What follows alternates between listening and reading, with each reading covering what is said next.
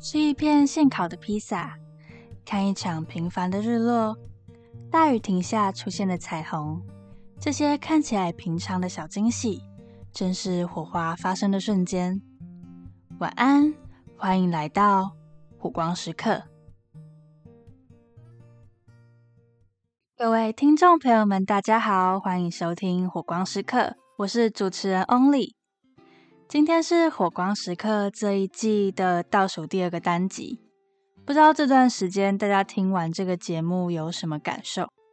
其实我真的很希望听众们可以给我一些回馈，不论你只是听过一集，或只是听几分钟，都欢迎你私信我，或是在 IG 上面的匿名框框留言，也可以在各大收听平台底下留言，跟我分享你的想法。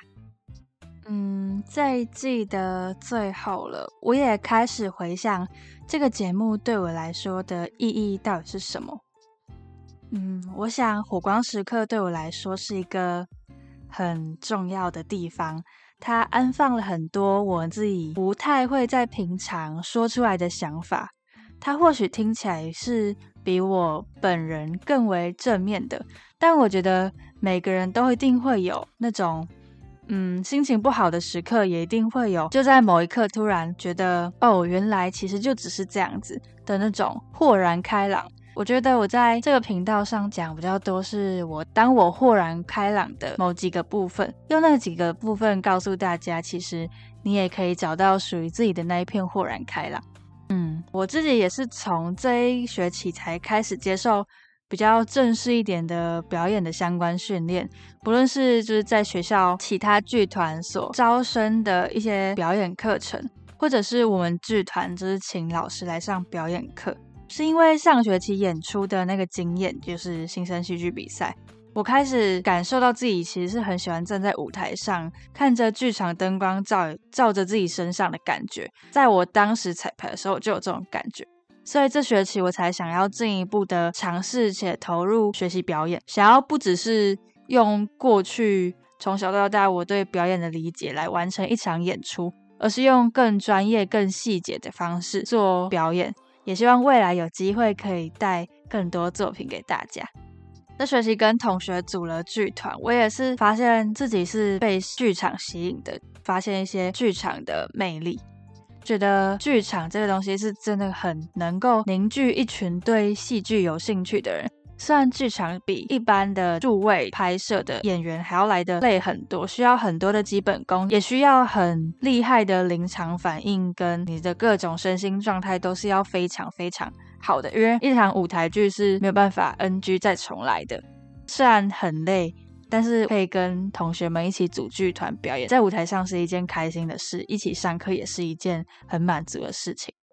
嗯，其实同时《火光时刻》这个节目也是我的专题，简单跟大家分享一下为什么我要做专题好了。我一直前面一直蛮隐晦的，没有跟大家说出我的科系跟学校，不过认识我的听众可能都都知道比较多，但我还是想要跟大家分享一下我的。小小的求学历程跟我的基本背景，我是阳明交通大学百川学士学位学程的学生，然后我的主修是传播科技。我们的主修就是每一个人都要选一个核心的课程，然后我选的是传播科技。我们也可以跨其他的领域，所以我未来有预计会跨创新创业的核心这样。总之，为什么要修专题？我们每一个人每个学期都要做一个专题。或者是呃两个专题，对，就是反正每个学期都要做专题。我上学期做的专题是关于传统市场的研究，我就做了传统市场跟人情味的关系的研究。我高中也有做过类似的，我高中是做传统市场的声音以及年轻人如何看市场这样子的专题。我这学期本来也是要做这这菜市场相关的专题。因为我自己的生长背景的关系，但是有一些老师跟同学就问我说，我什么时候才要去做一些不一样的事？毕竟我从高中进来这间学校，我是用特殊选材的方式，是有点算是用菜市场那个专题进来的，它是我进来一大部分的原因，就是它展现了我的一些媒体相关的能力以及对在地文化相关的兴趣。不过来百川，百川是一个不分系。里面就是有很多跨领域的人才，像是我说，我们每个人都要选核心，但是我们的核心都很不一样。有人是电机，有人是多媒体，然后也有人是外文，就有很多很多不一样的核心。大家可以想到的五花八门都有。我们进来百川，也就是不分系的原因，其实也是为了要探索更多自己除了第一专长以外的能力，以及做跨领域的结合。我自己当时被很多老师还有同学说。就问我说什么时候要做不一样的事情的时候，我也有在觉得，只有传统市场的专题可以代表我吗？还是我其实也可以做很多不一样的事情？所以就有了火光时刻这个节目的存在。我当时就在想说，我到底喜欢做什么事情？什么东西是可以代表我的？我觉得这个专题对大一的我来说做出来才会是快乐的，而且是有兴趣的。上学期的专题虽然菜市场这个主题是我有兴趣，可是我其实挖的有点痛苦。我就想说这学期。感觉要做跟自己更贴近，而且是自己真心想要做的事情，也就有了火光时刻这个节目。我很希望可以跟大家说，不只是表演，还有我接触表演，还有大家如何去尝试一件自己原来可能没有那么擅长以及不敢去做的事情。我希望这个节目可以让大家都可以去尝试突破，去做自己心中默默想要做的事情，不论这件事情是不是。大家所支持的，我觉得喜欢这件事情很重要，而且才大一嘛，就是还有很多空间可以慢慢去挑战以及尝试。这个节目主要想要带给大家贴近以及真实的感觉，然后也希望可以带给大家疗愈。大概今天就是介绍这些关于火光时刻节目更细节的由来，就想要在第一季结束之前，让更多听众，特别是不认识我的人，更了解我这个人以及。这个节目为什么而存在？但虽然它只是我的专题，它是一个阶段性的专题，但我想要让火光时刻继续陪伴大家。虽然我不知道听众会听完的听众有多少，但我很喜欢做这个节目的时候，不论是像是画画啊，或者是跟大家聊天，我都觉得是一件很有趣的事情。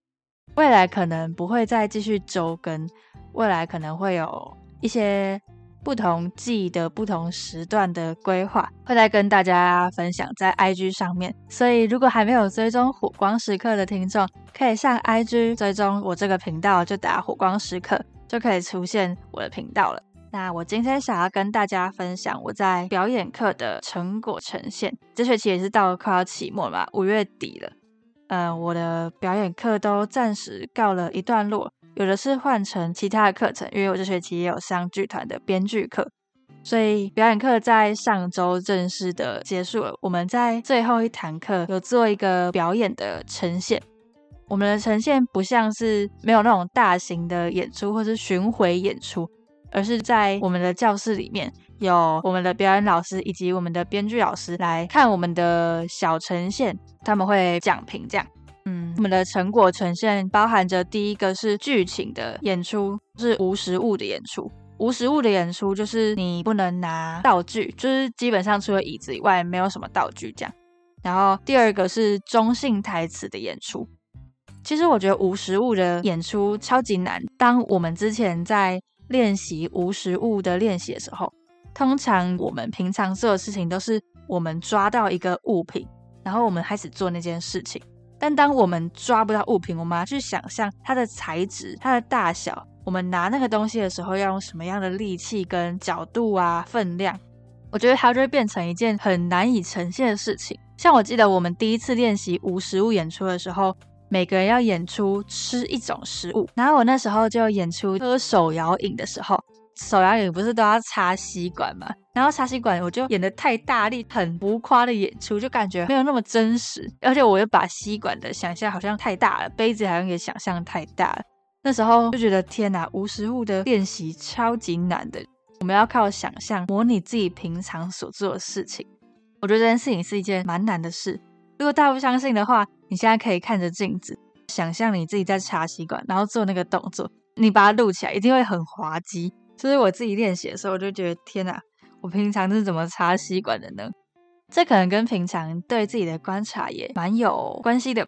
对自己的生活有所觉察。当你在做每个动作的时候，如果是要表演这种无实物的时候，你就是要每一次模拟练习，你平常吃东西是用左手右手，会怎么运用那些嗯刀子啊、叉子或者汤匙、筷子这种东西。对我觉得无实物蛮难的。无实物演出，我们是演出一场，就有点像家庭剧。大部分的人的演出设定都是在一个客厅，在客厅，因为我们也没有什么沙发啊、椅子、什么桌子啊、书桌那些全部都没有，所以我们要去想象自己正站在什么空间里，而且我们想象完以后，也要让观众可以看得到你想象出来的这个画面。我觉得听起来超级抽象，但是就当你在看一个表演，如果当时没有任何一个道具，一定会看演员的动作去想象他正在演什么。所以我们要模拟真实性这件事情，就是一件我觉得蛮难的事情，要做好空间感的运用。例如说，我们今天面对面坐着一起喝茶，我们从桌上把茶拿起来喝，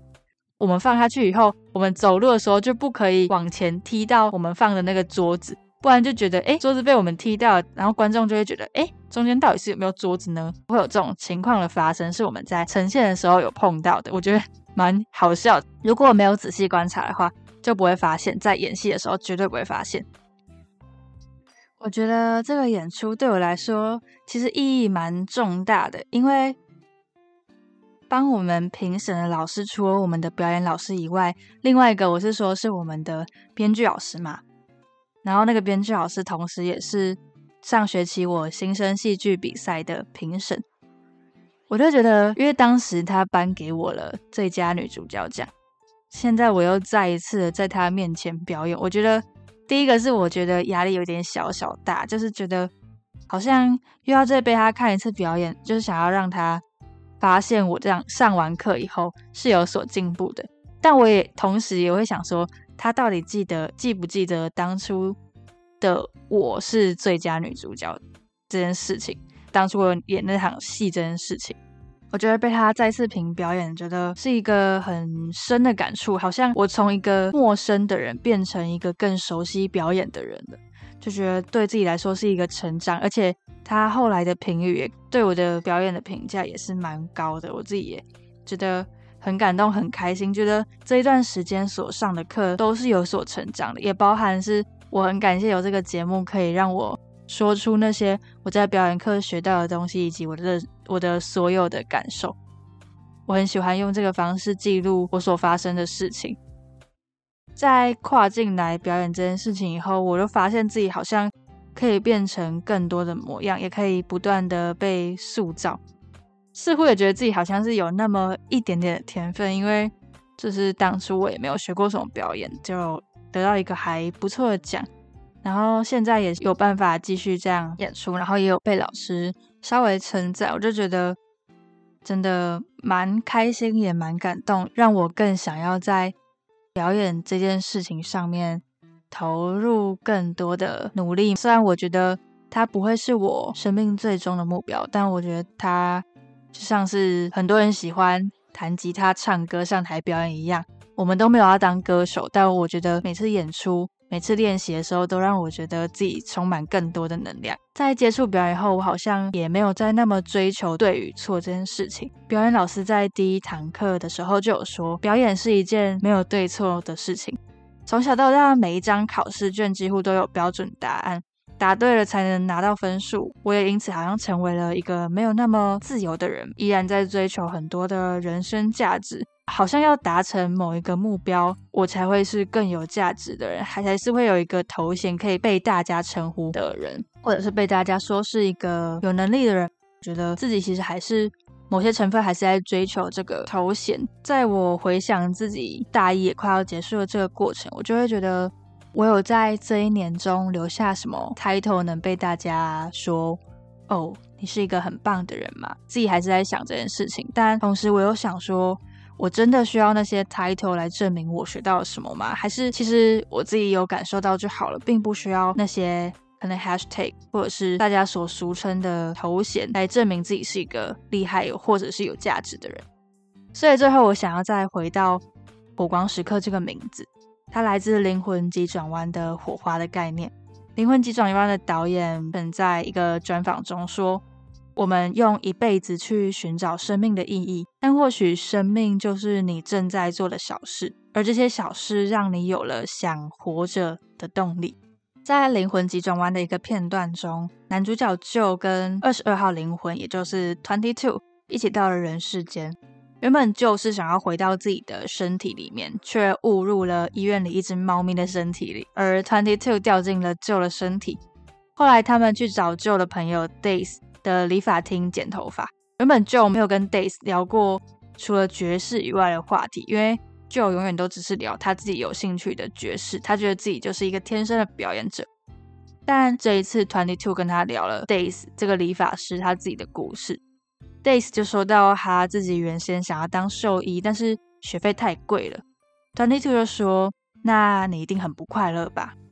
？”Days 说：“完全不会，我也很享受这一份工作。”这个片段其实让 Joe 有很多的感触。他说自己生来就是当音乐家的嘛，他觉得自己要站上舞台，他想要持续往这个目标迈进，但是他同时也忽略了现在的可能，导致他真正站在舞台上的时候，他就觉得。哈，就只是这样子而已嘛？就是结束表演后的一个空虚感。但是在 Days 的故事里面，他并没有成为自己最初想要的样子。不过他还是过得很快乐，而且是满足喜欢理发师的这个工作。有时候其实我觉得自己蛮跟旧蛮像，就是我依然很奋力的在去追求一些什么，像是我说的 title 或者是头衔。最近我也一直在想自己现在。可能再过一阵子就再也不是一个大一新鲜人了。其实很不想要这么快的往前走，又有一点期待自己未来的样子。因为现在自己接触了表演，也对未来有其他跨领域的想象，觉得这一些尝试都是有趣的。而且我其实没有很喜欢一成不变的生活，虽然我没有那么擅长社交，也是偏内向的人，但。我不喜欢一成不变的生活，我喜欢生活中每一天都有一点不一样的挑战，充满一些不一样的事情，会让我觉得每一天活着好像都有不同的意义。前几天在跟高中老师聊天的时候，他说学生生活真的是简单很多，但是因为我跟他聊了一些最近写作业发生一些问题，然后他就说他觉得我经历各种磨练以后会是更坚强的大人。嗯，所以我最近也越来越在尝试一个没有那么精确的目标在追求，但倒也不是说没有目标，就只是更活在当下，勇于挑战吧。就像我刚刚所说的，我还是有怀着一个目标和梦想，但我同时也真的很喜欢表演，虽然它不是我的人生志业。我下学期也想要继续，我想要去清大上表演课，虽然不知道会不会实现，但这是我一个想要做的事情。虽然就是我下学期有其他。课程的安排 loading 也有点小小的重，可是我就觉得我好像不能错过可以去清大修表演课的机会，因为那个老师一直都被大家说是一个很在表演领域很厉害的老师，而且交大也没有这样子的资源，然后我们又可以去清大修课，我觉得这是一个很好的机会，感觉我可以去尝试更多不同的挑战，我觉得是一件感觉是有趣的事情。那跟大家分享在灵魂急转弯里这么长一个故事，其实是想要。告诉大家，我也很常在完成一件事情或者是一个活动之后，有一种空虚感，就跟旧一样，觉得就只是这样子而已吗？怎么这么快就结束了的时刻？即使在这个节目中，我似乎都传递着更正向一点的能量，但大家都一定是会累的，每个人都会有自己的悲伤、自己的不适应和空虚感。但是在觉得这样子而已吗的时候，到底是遗憾那个火光时刻？已经离去，还是自己其实是很享受，或许可以说是追寻梦想的过程。那个过程或是瞬间是可以自己定义的。我是说火光的时刻，空虚有可能是来自我们总是把心思放在站上舞台，或者是某些被看见的瞬间。但可能你在练习时，你在准备某个活动的时候，你在做某某个活动的时候，或是生活中走在。某个微风吹拂、蓝天白云、阳光照耀的日子里，在那个空间、那个环境，你一定觉得自己也是那么的美好。不只是你被看见，而是你觉得当时是很快乐且美好的。火花发光的时刻不会永远都停留在自己最喜欢的时刻，但它一定时时刻刻都在发生。每一件生命中的小事都可能是属于你的火光时刻。这是我想要跟大家分享的。火光的时刻不一定要很大的火光，小小的火光也可能是你生命中你感到满足的时刻。我想这就是我对火光时刻的定义。今天我想跟大家分享我今天的火光时刻。我今天跟系上同核心的朋友，还有一个一起修课的人设系学姐一起去全联。然后我买了小时候常跟阿公一起吃的蚕豆酥，虽然听起来有一点老派，但我很喜欢跟他们一起采购的时候分享自己小时候吃东西的各种回忆。还有那些儿时的美好片刻，我们就会说哦，我们很喜欢喝这个、这个、这个，然后哦，小时候都会吃这个、这个、这个。在分享那些时刻的时候，我就觉得天哪，我好像就回到小时候的那些画面了，觉得很有趣，也很喜欢那些时光。这是我今天的小小的火光时刻。那也欢迎大家跟我分享你日常中的小小火光哦。那今天差不多就到这里喽。如果你喜欢火光时刻，欢迎到 First Story、Spotify、Apple Podcast、KKBox 订阅《火光时刻》，也欢迎追踪 IG，搜寻《火光时刻》哦。火光时刻，陪你一起寻找火花发光的片刻。晚安。